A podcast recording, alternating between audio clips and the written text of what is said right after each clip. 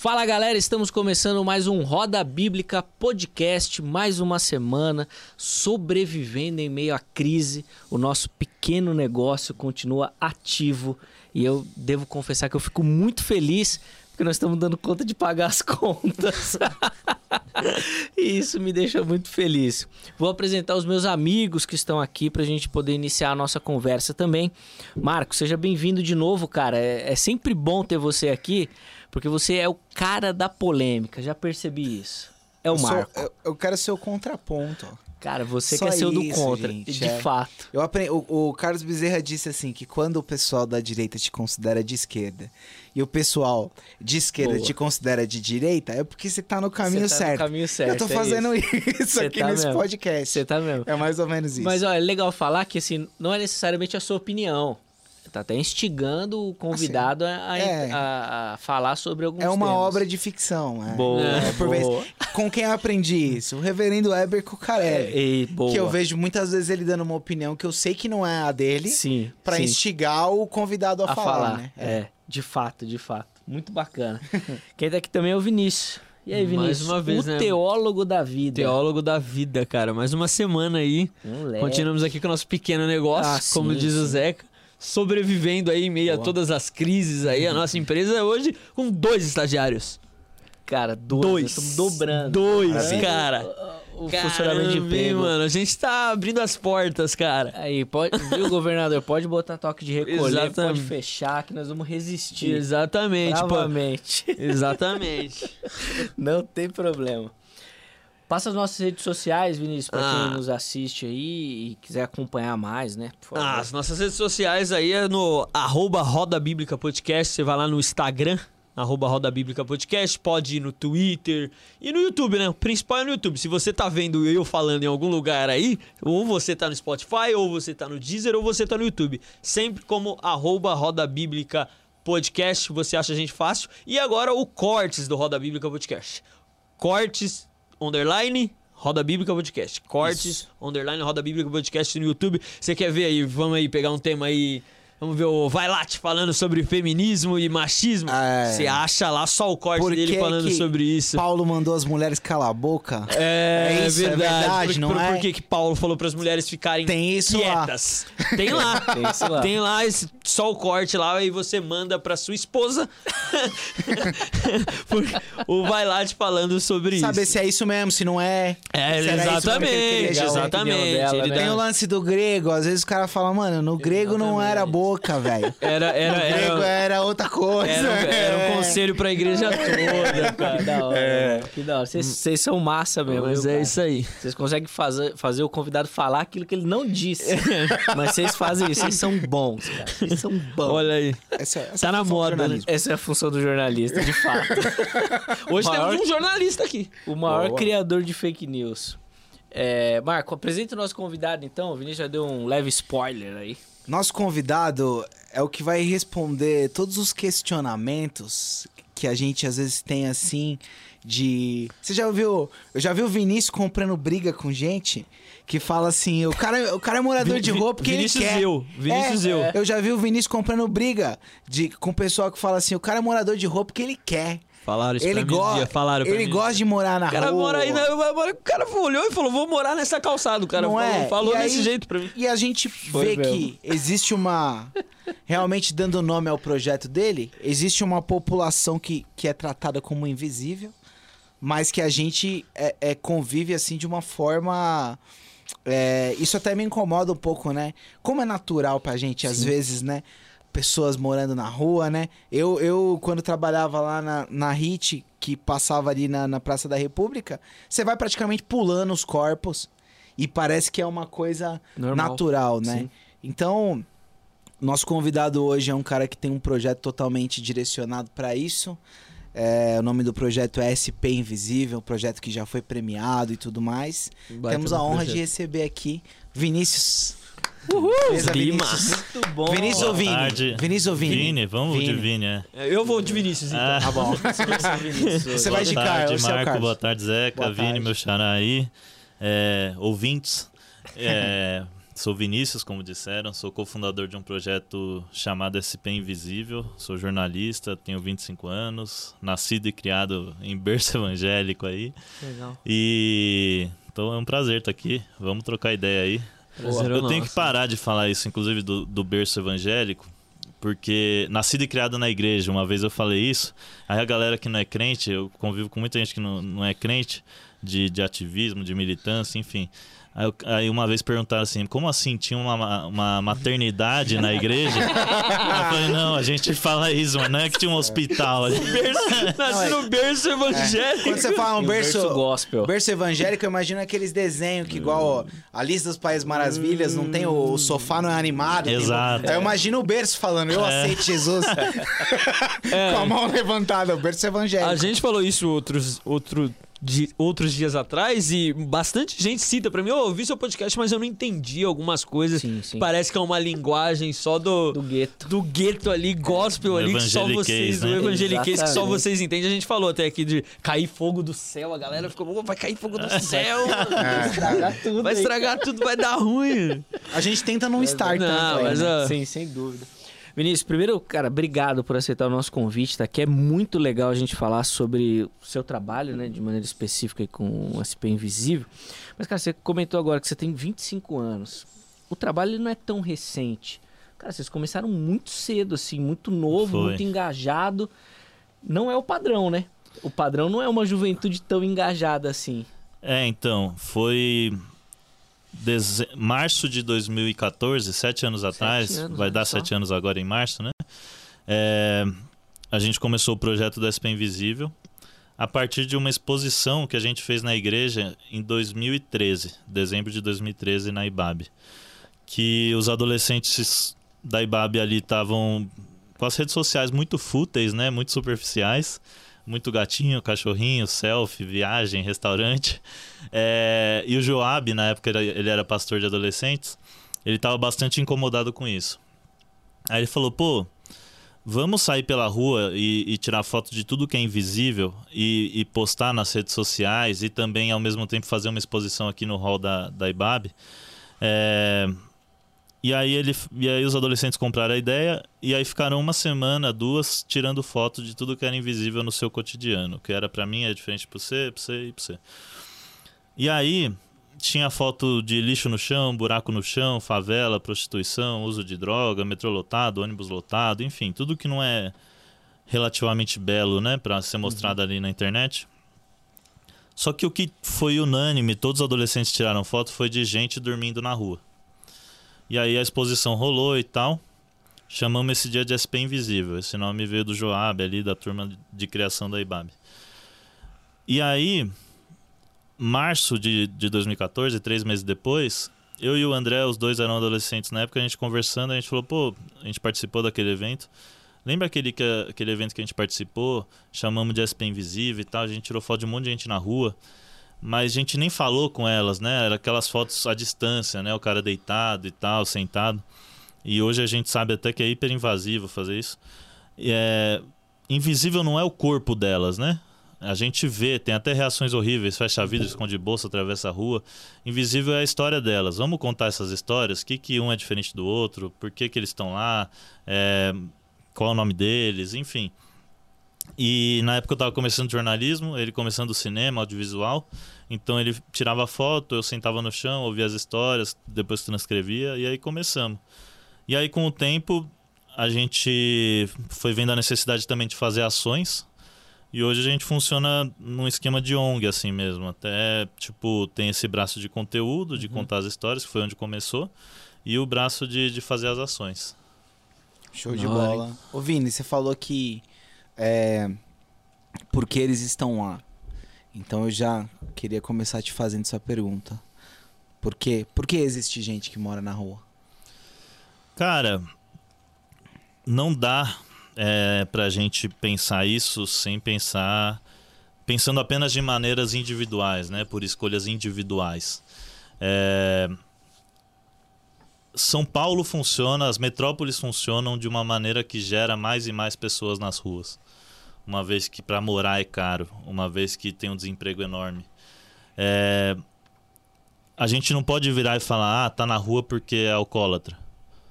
Tem alcoólatra aqui na Paulista, tem alcoólatra na Berrine, é, tem alcoólatra em vários lugares.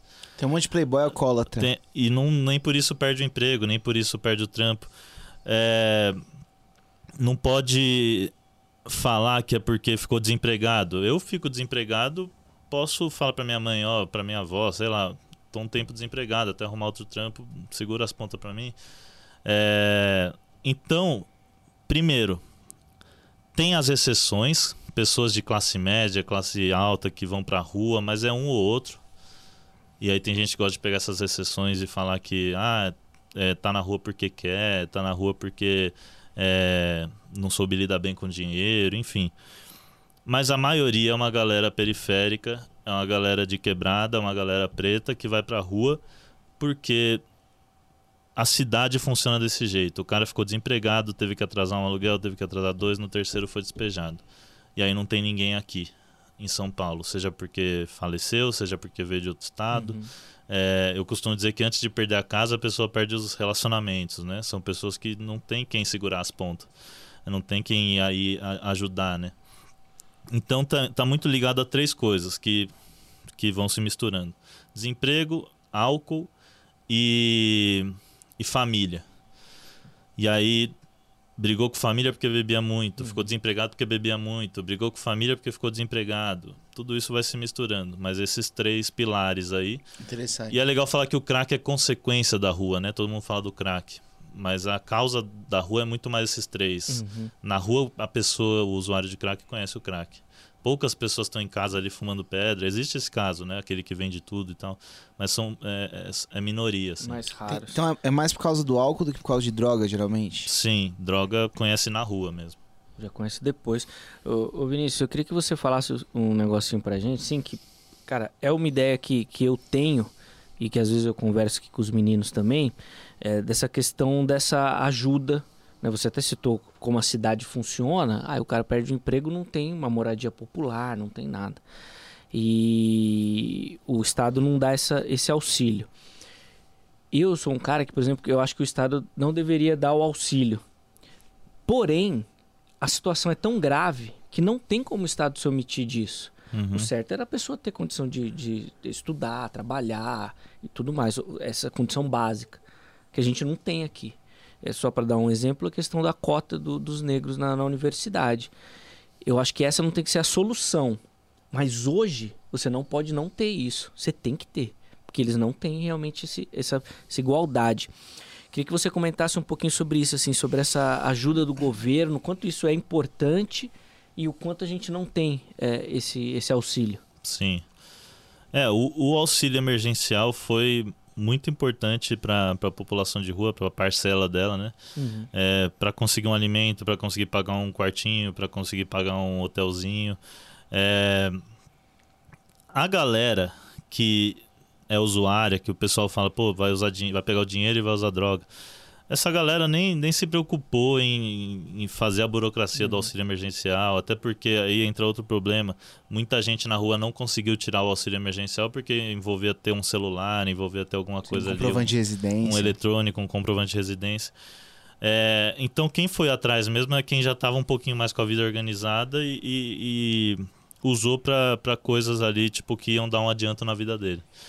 É, porém, outra coisa que, que, que eu pensei enquanto falava isso é que existe uma discussão muito forte de tipo qual é o primeiro passo para sair da rua, né?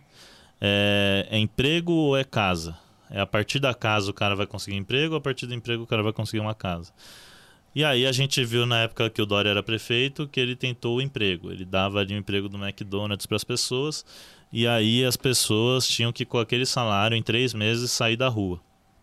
Só que a gente que está no zero, vamos dizer, ganha um salário, aí vai pro positivo. Aí dá, paga todas as contas, já tá aqui. Aí passa 15 dias, já tá no zero de novo. Imagine o cara que tá no negativo, sabe? Ele vai ganhar um salário de McDonald's, vai vir pro negativo um pouquinho menos. Sim. Aí vai vir juros, vai voltar pra lá. Tipo, pra recomeçar a vida desse jeito é muito difícil. E aí tem os programas de locação social, que aqui em São Paulo a gente só tem um, que é o prédio Nasdrubal Nascimento, tá abrindo um outro, que é prédio, quarto com privacidade, não é albergue, uma cama do lado da outra, que a pessoa vai e, e ganha um emprego é, e ganha 10 e paga 10% do aluguel, paga 10% do salário no aluguel. No aluguel. Se ele ganha um emprego de 2 mil reais, ele vai pagar 200 reais no aluguel. E aí ele vai recomeçando a vida aos poucos. Que projeto é esse aí? Locação social. De quem? Da? Prefeitura de São Paulo. Legal. É, a, a questão é que existe desde a Marta, porém só o Bruno Covas agora que fez para a população de rua. Certo. Era para a galera de quebrada, periférica, que já tinha uma habitação, já tinha um lar. É, ou para as ocupações. Mas o, a população de rua está cada vez mais pedindo prédios para eles desse formato aí. E é algo que funciona, porque primeiro, você, a- quando você tem uma casa, você tem onde começar seu dia, onde você tem onde terminar seu dia, você tem onde descansar, onde recomeçar, é, onde te encontrarem para te ajudarem. É, então, primeiro é a casa. Tem até o, o projeto que, de habitação no mundo inteiro, né, que chama Housing First, que é isso, casa primeiro. É, e a partir da casa, tudo vai sendo conquistado. Porque a única unanimidade na rua é a necessidade de uma casa. Uhum. A partir daí, cada pessoa tem um problema e cada problema tem uma solução. Eu preciso de para sair da rua de casa, é, mas eu não estudei, então eu também preciso de um supletivo é, e preciso de, sei lá, eu tenho problema com drogas, eu preciso de uma clínica. Já o Vini, ele precisa de casa e tem um filho, aí ele precisa de uma creche para o filho dele para poder ir trampar. É, e, tipo, e você precisa de uns remédios que são caros. É, enfim, cada Ajuda psicológica.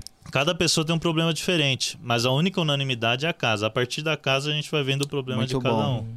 Interessante. Deixa eu falar uma coisa, botar, botar o fogo na lenha um pouco. aqui. Lá vem. Você leu o livro do Iago Martins? Nossa. que aleatório, mano. Eu li, Estrela. eu li o Tava prefácio. pensando sobre isso, cara. Não é, não é aleatório não, Vini, porque o Iago escreveu Eu um sei, livro que ele, né, ele, ele disse que passou Máfia um tempo dos morando mendigos, na né? rua e Ele, tal. ele falou, foi pra rua. E, e você, o que, que você achou do livro? Você que é um cara que, que tá nesse meio aí, fala, fala pra gente. Cara, eu não, não li o livro. É, eu li um- o prefácio que ele disponibilizou lá uma época, ou foi disponibilizado na Amazon, enfim. Num site. Patrocinem. É, Mas eu, eu, eu acho que reforça muito um estereótipo criminalizador, assim, sabe? É, de, de- mesmo que ele explique ao longo do livro, mesmo que você dá esse nome, beleza, vai chamar atenção, vai vender, mas estereotipa muito para quem não for ler o livro. Estereotipa muito o, o- essa ideia de que todo mundo que está na rua vai te roubar, você vai poder fechar o vidro a hora que é, vir alguém na rua. É, mendigo já, já é meio pejorativo, já trata todo mundo como alguém que está pedindo ali, mas você você tem muita gente que é catador, tem muita gente que faz bico, tem muita gente que trampa. E esse, essa conotação de máfia parece que é algo tão organizado e pensado e que envolve uma maldade e que envolve é, um, tipo algo que eles querem. Quando eu falo máfia, eu penso no, no Al Capone, sabe? Sim, tipo. Sim. algo que eles querem construir um império. E, tipo, se fosse isso, não ia estar aumentando o número de pessoas na rua diariamente, Sim, sabe? E me parece, eu também não li, mas me parece que, que, que ele reforça uma ideia, assim, não sei se estou falando besteira, de que é melhor não ajudar do que ajudar. Que, tipo assim, que, que, que você ajudando ali, você tá meio É, que... Ele reforça que a ajuda acaba fortalecendo Sim. o movimento, vamos dizer assim. E né, o que, do que você acha rua. disso aí? É, eu falei sobre, sobre esse título, sobre essa. que eu acho que reforça a ideia de criminalizar.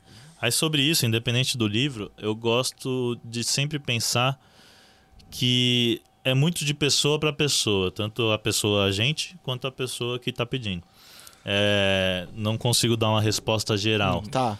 Se a pessoa tá me pedindo, sei lá, é, comida e eu vejo que a pessoa tá de boa, quer mesmo comer, até fala, posso comer lá dentro, eu pago numa boa. Se eu também tenho, não, não tenho problema de falar, tô sem grana, ou tô na correria, tô com pressa. O SP Invisível vem para você passar a perceber que, to- que quem tá na rua é ser humano. A partir daí, o que você vai fazer depende do seu recurso, depende do seu, do seu tempo, enfim. Dinheiro, eu passo, eu gosto de tirar o fator casa da, da minha reflexão. Como assim? E aí, a partir daí, pensar que é uma relação. Eu não vou dar dinheiro, é, talvez, para uma pessoa que eu nem conheço, mesmo que ela tenha casa. É, para quem tá na rua também não, talvez. A não ser que aquilo tenha me passado uma confiança inexplicável ali daquele momento. Entendi. E aí, se a pessoa tá na rua e eu conheço, já aconteceu isso. Tem um cara que a gente ajuda que ele tem os vícios dele de álcool, mas todo mês a gente dá lá 300 conto pra ele pagar o, o- o quartinho que ele fica e ele paga, ele nunca vai usar para aquilo ou pra outra coisa. E é uma relação de confiança. Como eu posso emprestar 300 conto pra um amigo meu que, sei lá, é, tem uma casa e ele usar pra outra coisa? É, Exato, claro. Além, ele pediu pra pagar uma conta de luz, mas ele usou pra, sei lá, dar um rolê. E aí, se vier me pedir de novo, eu falo, é, é uma relação. Falar, ó, aquela vez você vacilou. Nessa vez não vou é. não. Não, então, é porque você, como você tem a experiência, você é o cara certo pra falar se, se faz Sim. sentido ou não, Sim, né? e a É. resposta, resumindo, é que não tem uma resposta geral. é de Entendi, caso pra entendi. caso. assim. É, é. Sempre, sempre relação mesmo. É, fica- é, fica até quando ele falou da questão do emprego, né, lá do McDonald's. Imagina o cara trabalhar, mas ainda morar na rua, cara. É. Exato. Porra, imagina, depois de um dia. Pra onde você volta, né? É, Sim. cara, Como é que você toma um como é- banho? E agora você vai pra onde, né? Você vai pra porta, vai ficar ali pedindo alguma coisa. Caraca, velho, é, é loucura mesmo. É, e, e por, e por isso que eu também não concordo muito com o livro do Iago, porque eu acho que foi o que eu disse anteriormente. Hoje a nossa situação é tão grave que não tem como você não ter Exato. essa ajuda, cara. Não, Sim. não, não é um lugar igual pra todo mundo. E não tem é. muita gente que veio pra rua na pandemia, assim. Tipo, Agora, né? 2019, o censo da prefeitura falava 24 mil, mas já era lá seus 30. Hoje, se lançar um censo, vai 40 por Sim. aí. Muito. Lá na, o Marco falou da República, lá tá demais, assim. É. Muito mais gente. Muito, mas muito mesmo. E muita rua. gente, e Muito. muita gente que em alguns países isso seria população de rua, aqui, aqui o método do censo não, mas que usa todos os serviços de população de rua, mas tem uma casinha. Tá. Mas tem que escolher, sei lá, entre pagar o aluguel e comer, pagar o aluguel e, e fazer tudo. Então, por exemplo, durante, a- durante o ano passado, quando tava a pandemia. Aliás, nem vou falar isso porque tá morrendo muita gente por dia. Mas quando, na primeira onda da pandemia, eu fui bastante na Missão Sena. E tinha muito motor, é, entregador de aplicativo pegando a refeição que é para a população de rua. E tudo bem, sabe? É tão triste. Não, não é para eles não pegarem. Mas, tipo, tinha uma galera que não tá na rua, mas usa de todos esses, esses serviços aí, porque é a miséria que, que tá rolando. É, é igual o Neymar pediu auxílio emergencial, né? É. Ainda que eu saiba que não foi ele, mas é, é bem nesse estilo, Não, mas né, também- cara? Mas também- aproveitando, né? Mas também é triste o cara entregar Não, comida, é. entregar comida o dia inteiro ali e, e, e E não ter, ter- condições de- dele Não, comer. É. Sim, É. sim, sem dúvida. Sem É dúvida. muito triste. Ô, Vinícius, ano passado, final do ano passado, se eu não me engano, até vi a publicação do, do SP Invisível lá sobre aquele momento que, que a população de rua vai e, e toma ali vários carros, toma ali várias pessoas que que passavam na rua, eu vi que vocês se posicionaram de alguma forma, falando que não é, é, a regra, aquilo Uhum. ali, eu acredito também que, que não é a regra. Mas como que a gente mostra isso para as pessoas? Como que a gente perde o medo de, de, de andar, cara, ali no centro de São Paulo? Como que a gente passa por esses lugares sem essa, sem essa questão de falar, pô, vou passar ali e vão me roubar? Cara, a gente não vai conseguir resolver isso. Antes, antes disso, falando sobre esse caso e sobre qualquer caso de, de assalto, de, de crime, assim, né? É crime tem que ser puni- aquelas pessoas individuais têm que ser punidas. Só que isso é tão pouco perto do, do tão problemático que é aquela situação da Cracolândia, de, da população de rua no geral, que a gente nunca vai resolver isso se não for no cerne da questão, que é essa guerra às drogas que existe da, da polícia com a Cracolândia, com a GCM com a Cracolândia. É, E aí o traficante maior não tá ali na Cracolândia, né? Tem Estado, tem é, empresários, é, tem milícia, tem um monte de coisa envolvendo isso que a gente fazer um showzinho, uma operação de bomba, de gás lacrimogênio lá na Cracolândia não vai resolver nada. Só vai gerar mais ódio, só vai gerar mais revolta naquele cara que é o usuário ali, e aí ele vai refletir desse jeito. Então aquela violência que a gente viu lá é fruto de uma violência anterior, que está sendo todo dia é, bombardeada ali na Cracolândia, ali na, na região da, de Campos Elíseos, por causa da especulação imobiliária. O João Dória prometeu quando ele era prefeito que aquilo lá ia estar tá limpo, uhum. no sentido de não ter pessoas em situação de rua, para a galera poder comprar os, os apartamentos ali que lançaram. Lançou os apartamentos, tem um monte de gente morando, e a Cracolândia segue lá. E aí a, a galera fica brava, chama a polícia, não sei o que, não sei o que lá. Mas isso não é resolvido desse jeito. A Cracolândia você não resolve com bomba de borracha e gás lacrimogêneo. Você resolve com saúde, você resolve com uma segurança pública ali humana, uma vigilância. É, você resolve com, com emprego, você resolve com enfim, uma, uma. Você acha que dá pra, pra acabar eu com acho, a Cracolândia? Eu acho que dá pra diminuir. Mas acabar vai muito de uma boa vontade geral. Vai muito lutar contra interesses muito grandes, assim. É, a gente está falando de empreiteira, a gente está falando de imobiliária, a gente está falando. É, às vezes o próprio Estado é conveniente. É, a gente está falando do PCC, a gente está falando de tudo isso. Trabalhando em conjunto e enquanto a gente fica atacando a ponta ali, não, não vai acontecer nada. Só vai ser para inglês ver, assim. Cara, é muito louco a gente pensar nisso, né, cara? Assim, de, de até de esperança mesmo, né? Por Como exemplo, é difícil a gente uma, uma história que eu ouvi assim. no SP Invisível. Cadê? Não ouvi no SP Invisível. Uma história que eu ouvi, a gente não publicou. O cara falou assim, e até conversa com a última, com a última pergunta de se eu ajudo ou não, se eu dou dinheiro ou não, e aí é de caso para caso. O cara me abordou e falou assim: moço, me dá cinco reais pra eu não ter que assaltar uma senhora. Eu tinha cinco reais ali, eu falei, vou evitar pra uhum. ele usar droga. É, vou evitar esse, pelo menos de uma senhora ser assaltada, dei esse encontro para ele. E aí, se eu falar para ele não usar droga, se eu falar para ele, o que, que ia adiantar, uhum, sabe? Sim. Ia gerar uma outra violência ali na frente. Tipo, ia ser algo muito maior, sabe? Então é, é muito um problema estrutural de São Paulo e muito menos algo que a gente vê, assim. Existe algum, algum projeto que é que é modelo, assim, em algum país do mundo de tipo. que, que conseguiu é, é, lidar bem com. e resolver, assim, bem essa questão, assim, que você acha que é. Que é uma coisa que é exemplo para você. Não falando de Cracolândia, mas de população de rua em geral. Tem, tem algum país que, que funciona bem assim nesse quesito? Que você considera assim? Sim. É...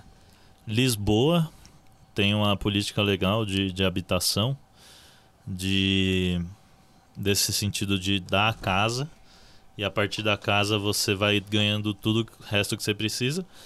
E quando você tiver mais independente, você vai passando a pagar até que você tá independente total. Legal. É... E isso, galera vai achar que é, é comunismo, é, meritocracia, é contra a meritocracia, só que isso aí é liberalismo puro. É, tipo, eu me identifico como esquerda, mas isso aí é Friedman. Isso aí, tipo, é o Bolsa Família. Que, aí, o, o erro está em não, não, não deixar independente depois. Exatamente. Mas se for tornando independente, essa é a ideia do, do liberalismo. É, Lisboa, Utah, nos Estados Unidos, e não sei qual cidade do Canadá, mas não é no Canadá inteiro, que tem essa política de dar a casa e vai tornando independente a partir da casa. Legal. Então, então por exemplo, os governantes têm um projeto modelo que eles poderiam se inspirar. Sim, que é o que é feito aqui, mas só foi um prédio. A Entendi, ideia era ter uma escala legal. Só, né? é, o, o Covas, antes de vir a pandemia, prometeu que ia ter 10 prédios desse, igual das Druba. É, as Druba Nascimento é do lado da Câmara Municipal ali. E aí veio a pandemia, ele travou, só fez um, tá fazendo o segundo agora. Eu acho que veio a pandemia, ele tinha que acelerar. Uhum. Porque a gente viu que moradia é saúde, né? Se as pessoas falavam fique em casa para se proteger do vírus, moradia é uma questão de saúde. Moradia não é só uma questão de, de bem-estar social, de proteção. É... E aí a primeira pergunta que a gente fez quando veio a pandemia foi: e quem não tem casa para ficar, para se isolar, né? Como é que faz? Fica onde? Fica onde? E aí a gente foi pra rua, tipo, mesmo todo mundo ficando em casa, a gente viu que era o momento que mais precisavam da gente, porque doação diminuiu, depois aumentou, mas a princípio diminuiu. E aí a gente entregava álcool gel, máscara, comida, mas era chovendo molhado, porque no final o cara ia dormir no chão, dormir na calçada.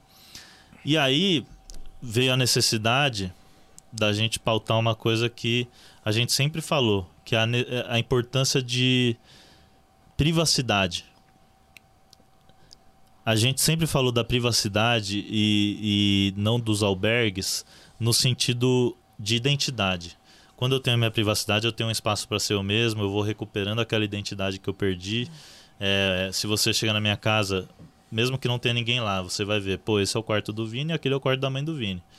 Por cor de parede, por é, cômodos, enfim, por objetos, enfim. Tudo isso. No albergue, ele não tem essa identidade. A primeira coisa que ele, ele recebe é uma senha. E aí ele é chamado por essa senha. Tem um rótulo, né? É, Ah, um você, número. você é separado da sua carroça se você é catador. Você é separado do seu cachorro se você tem um cachorro. Você é separado da sua esposa porque o albergue é masculino ou, e feminino. É, você é separado se você tem um filho de outro, de outro sexo, outro gênero, você é separado do seu filho. É, e tudo isso vai compondo a nossa identidade, né? E quando você vai tirando isso, é uma violência.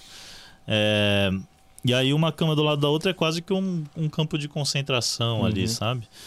Então a necessidade, o quarto, a divisão, mesmo que por um dia, não, não tô falando de ser já essa política que eu, que eu pontuei antes, muda muito a autoestima da pessoa. Ele poder tomar um banho, poder descansar, poder tirar roupa, poder jogar a roupa de canto, enfim, ter um dia de descanso. Isso, isso é vai restaurando ali aquela identidade que aos tempos ele foi perdendo porque todo mundo chamava ele de mendigo, de Uhum. nóia, enfim, e aí depois o Estado chama ele de um número. E na pandemia a gente viu a necessidade de um quarto para além da identidade. A gente viu a necessidade de um quarto porque era uma proteção do vírus. Sim. Só que legal. eles não tiveram. A solução que a gente pensou, e aí a gente tomou como referência Londres, foi o acolhimento no setor hoteleiro. Que os hotéis ficaram vazios, a prefeitura pagaria, não seria de graça para esses hotéis não quebrarem, e acolheria a galera em situação de rua. Hotéis simples, que eles já usam Uhum. quando tem um dinheirinho a mais. Não é aqui do centro, não é Marriott, Hilton. Inclusive paguem. É. é que e, e aí a, a prefeitura primeiro demorou bastante para gente para acolher esse pedido, fruto de um ativismo muito grande de vários coletivos, não só o SP Invisível. É, e quando acolheu, foi hiper burocrático. Abriu um edital que pedia vários documentos. Sete hotéis se interessaram nessa parceria, só que nenhum desses hotéis tinham todos os documentos. E aí a gente vê a diferença da vontade política. É uma Lon- coisa que precisa ser resolvida rápido, né? Exato. Londres, que a gente viu como referência, o prefeito, a prefeita, não lembro bem, ele virou e falou assim: ou abre para a população de rua, ou nem abre depois que, o, que a pandemia acabar. Tá fechado. É, a prefeitura vai fechar o estabelecimento de vocês se vocês não toparem essa parceria. Então, quando foi voltando ao normal, assim, lá para outubro e tal, que, que deu uma baixa na, na onda, a gente viu que a prefeitura abriu 50 vagas. 50 vagas perto de 40 mil. Uhum. É nada. Foi, eu, sou, eu sou jornalista, eu sei, é só para gerar uma manchete e, e falar que a prefeitura acolheu é, população de rua nos hotéis. Sim. É, é zoado mesmo essa questão. Difícil. Ô, ô Vini, eu queria que você comentasse o seguinte: é, você até citou logo no início é, da sua proximidade com o evangelho, né, com o lar cristão tudo mais, mas você já falou que se identifica como esquerda.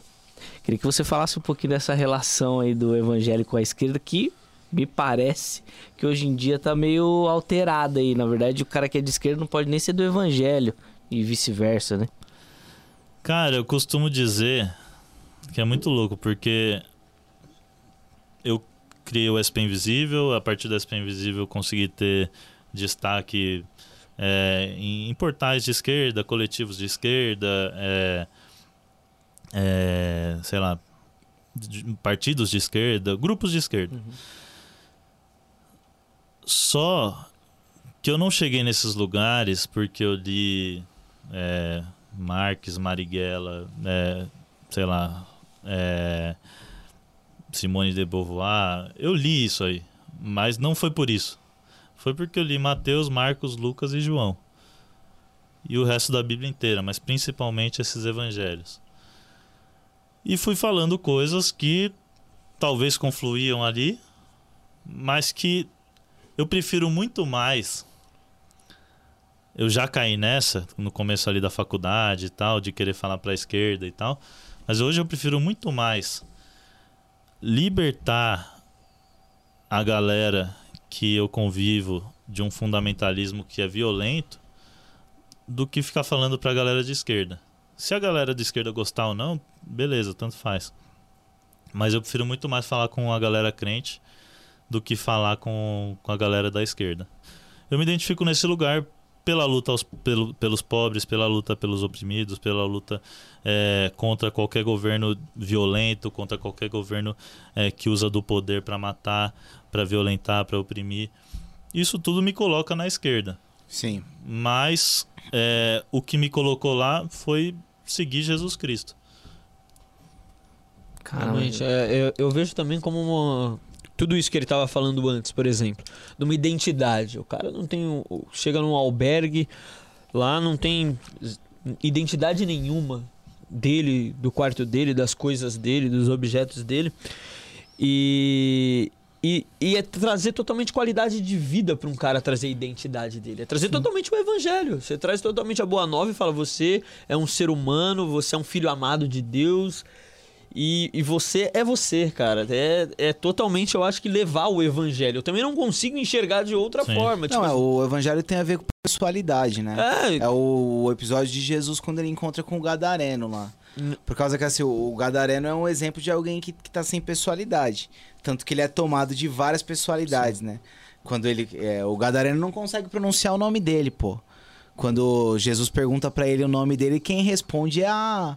É os demônios lá, né? Sim, Que estão impostos no corpo dele. Então é mais ou menos isso, o resgate da, da, da personalidade, né? Da pessoalidade, né? É. E é tão louco esse negócio de tirar a identidade, porque o que, que acontece?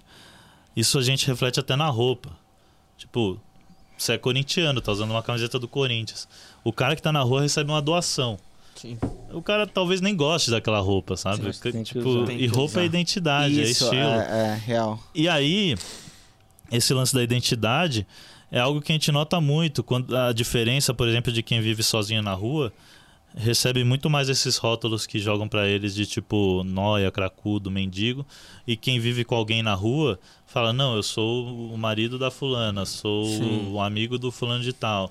É. É, porque ele, ele, a partir de uma relação, ele consegue falar: Eu sou isso, eu não sou isso. É, eu não sou isso que você tá me falando. Sim. E sobre essa, essa pessoalidade, eu acho muito louco, né? Porque a gente segue Jesus e Jesus é o cara que falava assim. Ele olhava para uma multidão, ele olhava para Cracolândia e, e ele, vendo a multidão, se compadeceu e fez tal coisa. Sim. Isso a gente vê várias vezes, né? Uhum. E só quem consegue ver, se compadecer da multidão é quem vê ser humano naquilo, é quem vê rosto, é quem vê nome. Sim. Porque, como o Brown diz, a multidão é um monstro sem rosto e coração.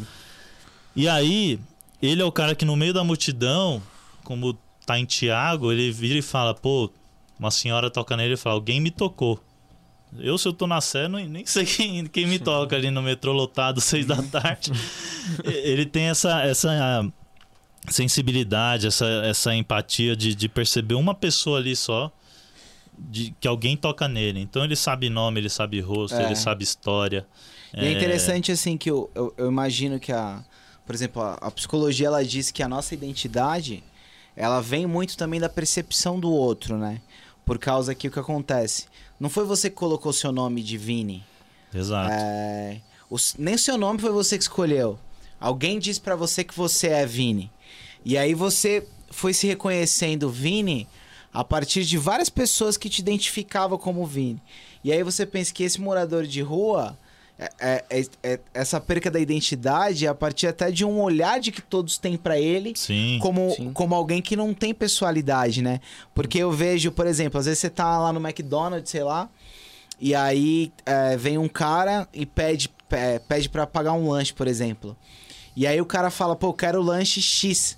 E tem cara que fala assim, mano, o cara é mó folgado, É. quer, quer escolher o lanche, Deixa eu mano. contar um testemunho. Uma vez um cara no Subway me pediu um lanche. Aí eu, eu, eu ia fazer um de 15, fiz um de 30 centímetros, né? E- e, E falei, divide que o cara vai comer metade. Aí eu ainda falei assim, pô, senta aqui do meu lado tal. Perguntei o nome dele, tudo. Aí ele sentou, começou a abrir o lanche, abriu o lanche e começou a tirar.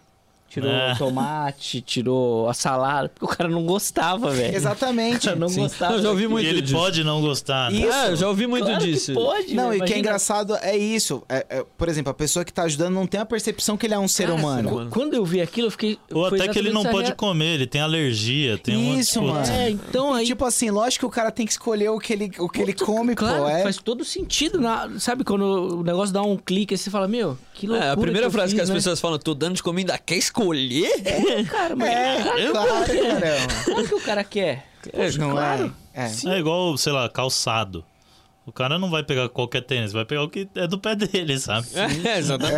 É, é. Sim. É louco isso, é, né, mano? muito, muito, muito. Legal isso que você falou do nome, hein? Como vocês se chamariam se, se vocês escolhessem o nome de vocês? Eita, rapaz. verdade. Nunca, nunca pensei nisso daí. Mas eu, eu ia mudar, né? Porque É, então- Eliezer é muito Você ia difícil. Eu- Ah, eu e Eliezer é complicado, né, cara? Quantos traumas, assim, né? Não, mas eu acho que a gente. De falar meu Há também nome, uma cara não reflexão sobre os filhos, né?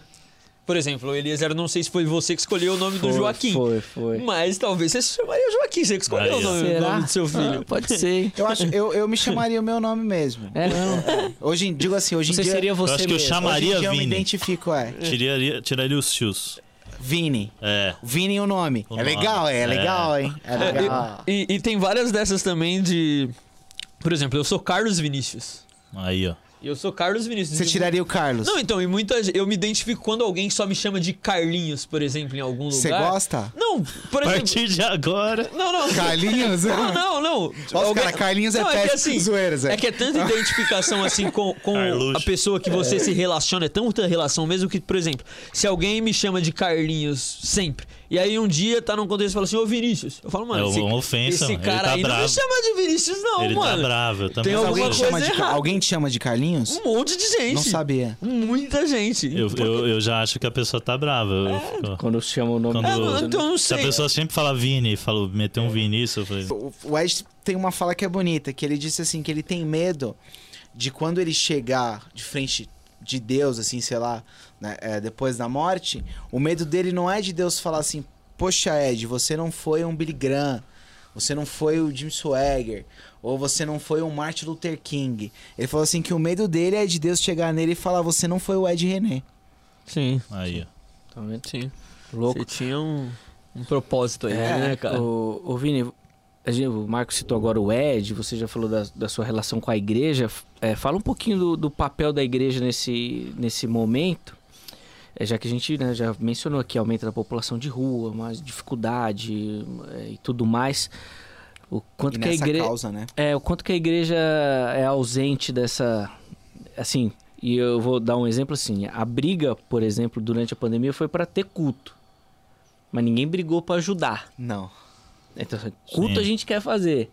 Mas ajudar, não, por favor, não, não pede pra gente. Então, como é que é o papel da igreja nessa, nessa história? Eu não consigo pensar desse jeito geral, né? Que eu vi muito exemplo bom, assim, de igreja que, Legal. que serviu ali sua região, sua, Isso. sua quebrada, seu território. É, igreja que abriu para ser leito no, no começo da pandemia. É, eu acredito que a Bethesda fez isso com o Gondim. É, igreja que, e aí falando já da IBAB, que fez ali uma rede de, de psicólogos, que muita gente estava ferrada, da, desgraçada da cabeça.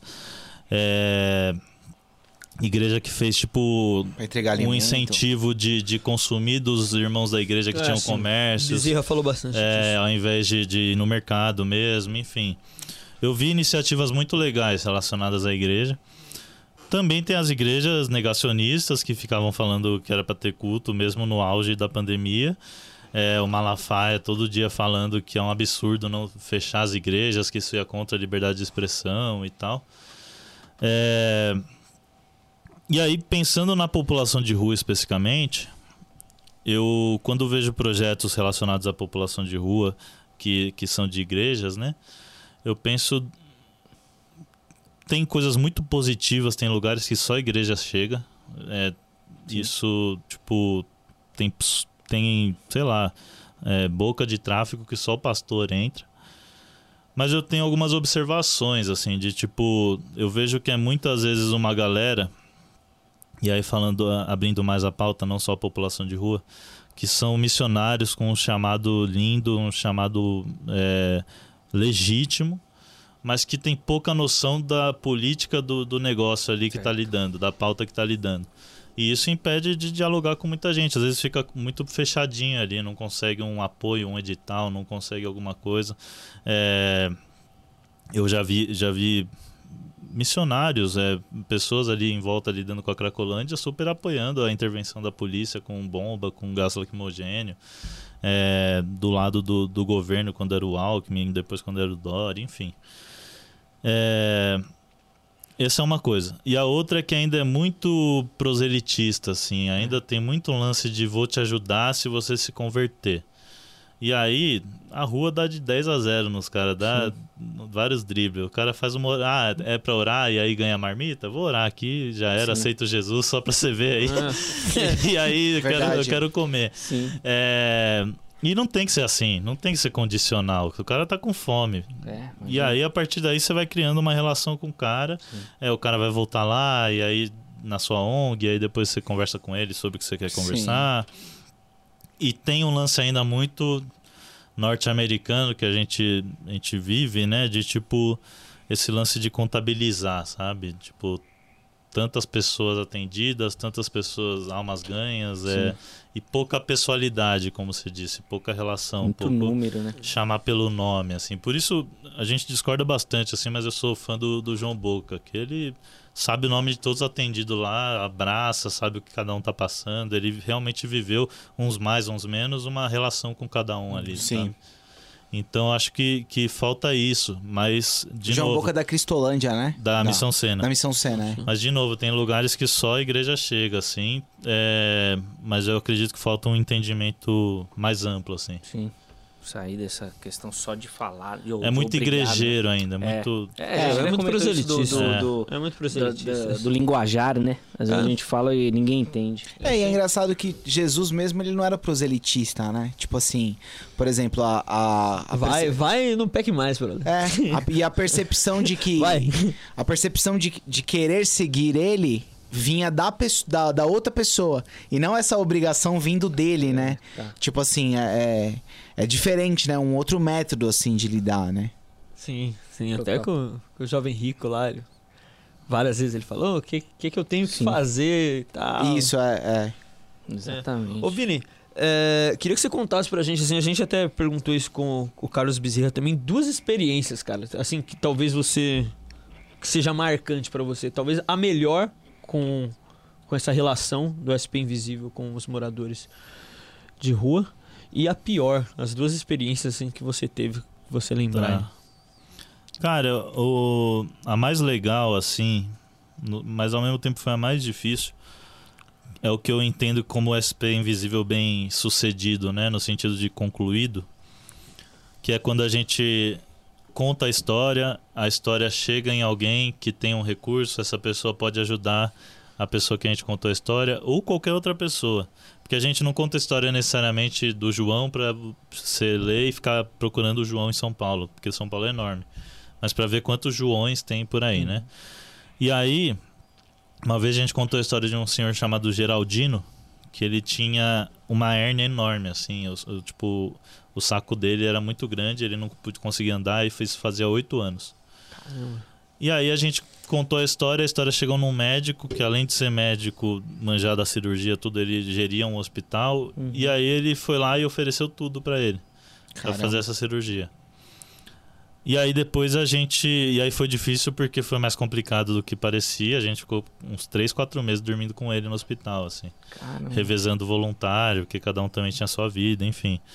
É, Então foi bastante difícil, mas foi muito, muito prazeroso, assim, ver o poder que a gente, contando uma história, tem de mobilizar tanta Muito gente. legal. Gratificante, né? E aí eu, o que mais mexe comigo, assim, não tem uma história específica, mas é quando eu vejo que a história é muito parecida com a minha. É, seja pela idade, seja pelos sonhos, pelo que eu já fiz e a pessoa queria fazer. É, sei lá, o, o moleque fala, pô, meu sonho é jogar basquete. Eu pude jogar basquete a vida inteira, federado, e só no final ali, na época de ir pra faculdade, escolhi, escolhi parar. É, meu sonho é poder estudar fora um tempinho, e pude fazer isso. Pô, perdi meu pai e fui pra rua. Aí fiquei sem chão e fui pra rua.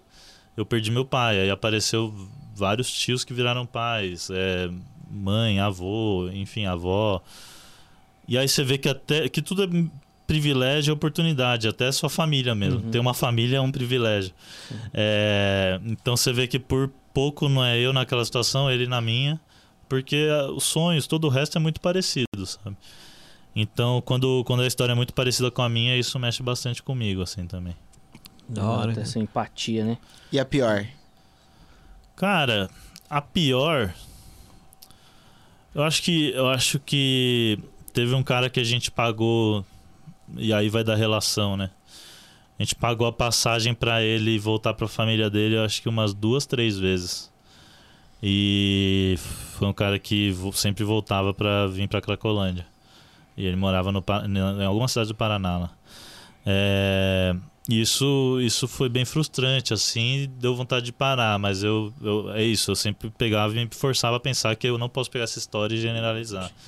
É, mas eu acho que, que pensando como alguém que tenta sempre criar essas relações, quando, quando é frustrado, assim, fica é bem triste, assim, sabe? Imagina. Porque você passa a querer dar razão, você passa a achar que é isso mesmo. Ah, o cara que, que tem a opinião hiper conservadora de achar que todo mundo que tá na rua é nóia, é ladrão e tal, ele, ele tem razão. Ah, saquei. Você dá Sim, brecha pra esse tipo sim, de pensamento. Sim. E ou você acha que é em vão o que você faz, enfim. Sim, tudo. Ô, ô Vini, infelizmente a gente vai caminhando pro final aí do nosso bate-papo, mas eu queria ah, ainda ah, falar um pouquinho sobre a questão da política. Uhum. Você até mencionou aqui, né, antes da gente começar a gravar aqui, saiu candidato na última eleição. Você acredita que é um caminho pro, pro projeto ganhar mais visibilidade no sentido de funcionar esses serviços públicos? Então, minha candidatura não teve a ver com, com SP Invisível. Foi até algo que a gente fez um post lá separando e tal. A gente não postou na página nada da, da candidatura. É, Mas eu tenho pra mim que eu quero muito no, no fim da vida, assim, tipo, ter participado da redução do número de pessoas na rua em São Paulo. Show. É, se um dia São Paulo passar a ter. Hoje tem 40, 10, depois 5 mil. É, zero, não sei se um dia vai ter, tomara que tenha. Prédio a gente tem para isso, estrutura tem. É, falta isso que eu falei, como a cidade funciona, né? Eu quero ter participado desse processo. Se é como vereador, se é como missionário, se é como ativista, como dono de ONG, como prefeito, enfim. O meio eu não, não sei qual vai ser. Tipo, é, Vai tentando. confio em Deus para isso. O, meio que eu tentei foi um mandato parlamentar de vereador. Hoje eu tô no meio SP Invisível. Uhum. É, mas o objetivo final é esse, sabe? Então Legal. tem vários meios para chegar. Entendi. Show. Ô, a última aí. Então vai, talvez. Será vai. que dá tempo? Dá? A gente tava falando também antes aí de, de conseguir na Forbes. É Forbes.